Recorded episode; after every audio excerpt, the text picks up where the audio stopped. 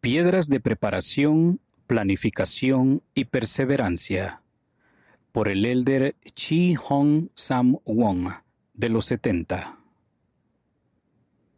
Cuando hagan planes para su futuro, edifiquen su fundamento sobre la piedra más importante, el Salvador Jesucristo. Preparación. Probablemente conozcan la historia de David y Goliat. Goliat era un guerrero enorme que representaba a los filisteos. David era un joven pastor de ovejas que defendía a Israel. David sabía que Dios estaba de su lado. No tuvo miedo de pelear contra Goliat, porque Goliat desafiaba a los ejércitos del Dios viviente. Para prepararse para la batalla que se aproximaba, David escogió cinco piedras lisas de un arroyo y las puso en su bolsa de pastor. Luego fue a encontrarse con Goliat en la batalla. No fue un combate largo. David pudo matar a Goliat con una sola piedra. Si David sabía que Dios estaba de su lado y que solo necesitaba una piedra, ¿por qué se tomó la molestia de escoger cinco piedras? Según el relato de las Escrituras, David tenía confianza dijo a Goliat, De Jehová es la batalla, y él os entregará en nuestras manos. ¿Perdió David su tiempo al buscar las cinco piedras? ¿No tenía suficiente fe?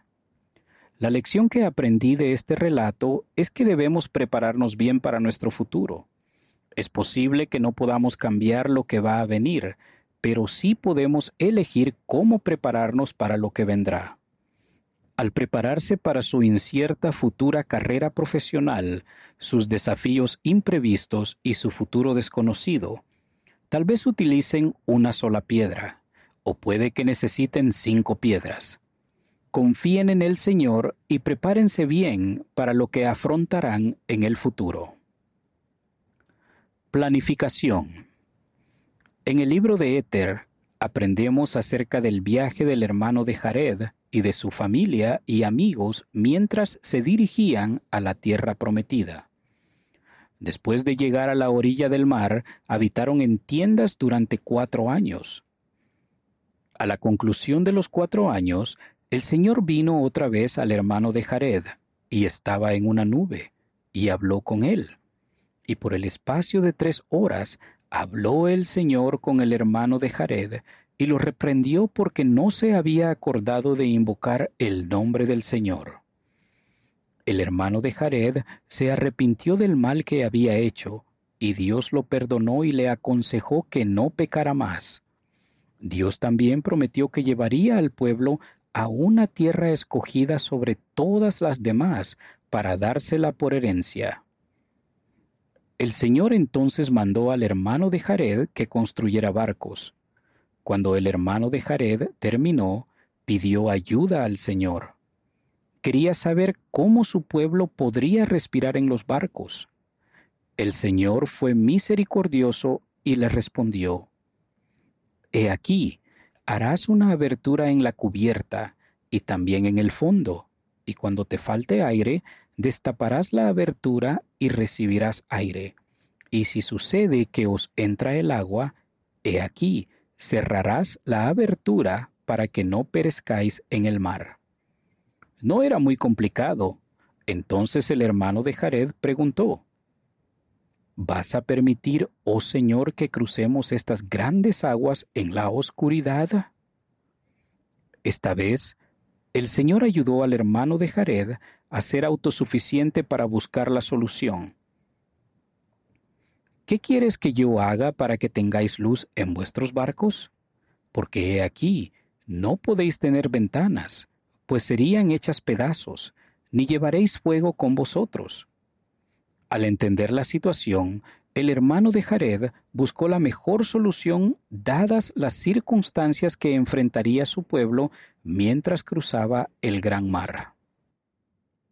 El hermano de Jared decidió fundir dieciséis piedras pequeñas, y eran blancas y diáfanas, como cristal transparente, y las llevó en sus manos a la cima del monte, y nuevamente clamó al Señor. Pidió a Dios que tocara las piedras con su dedo y las preparara para que pudieran brillar en la oscuridad. Dios hizo lo que el hermano de Jared pidió, y éste puso las dieciséis piedras en los ocho barcos, una en cada extremo, y dieron luz a los barcos. Comparen esa experiencia con la planificación para el futuro. Cada día están aprendiendo y trazando el curso para su futuro ya sea que esto signifique actividades educativas, decisiones profesionales o planes familiares, el Señor puede proporcionarles guía. Casarse por la eternidad y formar una familia son parte del camino que conduce a la tierra prometida de la exaltación. El Señor está muy interesado en el camino que están tomando para llegar allí. Así como el Señor ayudó a los jareditas al tocar las piedras, él puede proporcionarles luz para ayudarles a ver en tiempos de decisiones, oscuridad y dudas. Recibir la guía del Señor por medio del Espíritu es como ser tocado por el dedo de Dios y recibir poder y luz espiritual para guiar a su familia a la tierra prometida. Perseverancia. La última piedra importante que quiero mencionar está registrada en Doctrina y Convenios, sección 50, versículo 44. Por tanto, estoy en medio de vosotros, y soy el buen pastor y la roca de Israel. El que edifique sobre esta roca nunca caerá. Jesucristo enseñó a sus discípulos acerca de un hombre sabio y de un hombre imprudente, tal como consta en Mateo capítulo 7. Cada hombre quería proporcionar a su familia un hogar seguro y cómodo y ambos afrontaban el mismo desafío. La lluvia cayó y todo se inundó. Sin embargo, la única diferencia es que el hombre sabio edificó su casa sobre la roca, y la casa se mantuvo firme, mientras que el imprudente la edificó sobre la arena, y la casa se cayó. En última instancia y eternamente, Nuestros cimientos son importantes. Espero y ruego que todos encontremos el fundamento seguro y que permanezcamos en él para edificar nuestra vida futura. Se nos recuerda en el Amán capítulo 5 versículo 12.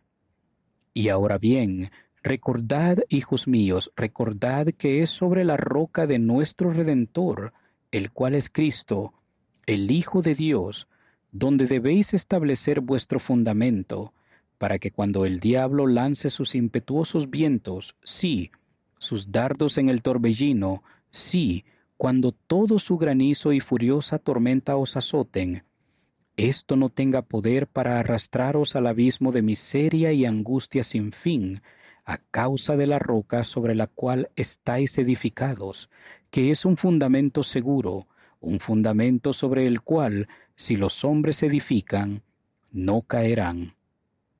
Es una promesa de Dios. Si establecemos nuestro fundamento sobre Jesucristo, no podemos caer. A medida que sigan planeando su futuro, consideren estas 22 piedras, cinco piedras de preparación, como lo demostró David, 16 piedras de planeamiento, como lo ilustró el hermano de Jared, y la piedra más importante, nuestra piedra de fundamento, nuestra roca, el Salvador Jesucristo. Toda nuestra vida debe estar llena del Evangelio de Jesucristo. El Evangelio no es solo una parte de nuestra vida, sino que nuestra vida es parte del Evangelio de Jesucristo. Piensen en ello. Nuestra vida terrenal es una parte de todo el plan de salvación y exaltación. Dios es nuestro Padre Celestial. Él nos ama a todos. Conoce nuestro potencial mucho mejor que nosotros mismos. No solo conoce los detalles de nuestra vida, sino los detalles de los detalles de los detalles de nuestra vida. Testifico que Jesucristo vendrá de nuevo, pero esta vez vendrá en gran gloria y majestuosidad. Espero que estemos preparados para recibirlo. Hasta entonces, les ruego que confíen en Jehová con todo su corazón y no se apoyen en su propia prudencia, reconózcanlo en todos sus caminos y Él enderezará sus veredas. Tomado del discurso 22 Stones, pronunciado en un devocional de la Universidad Brigham Young, Idaho, el 27 de abril de 2021.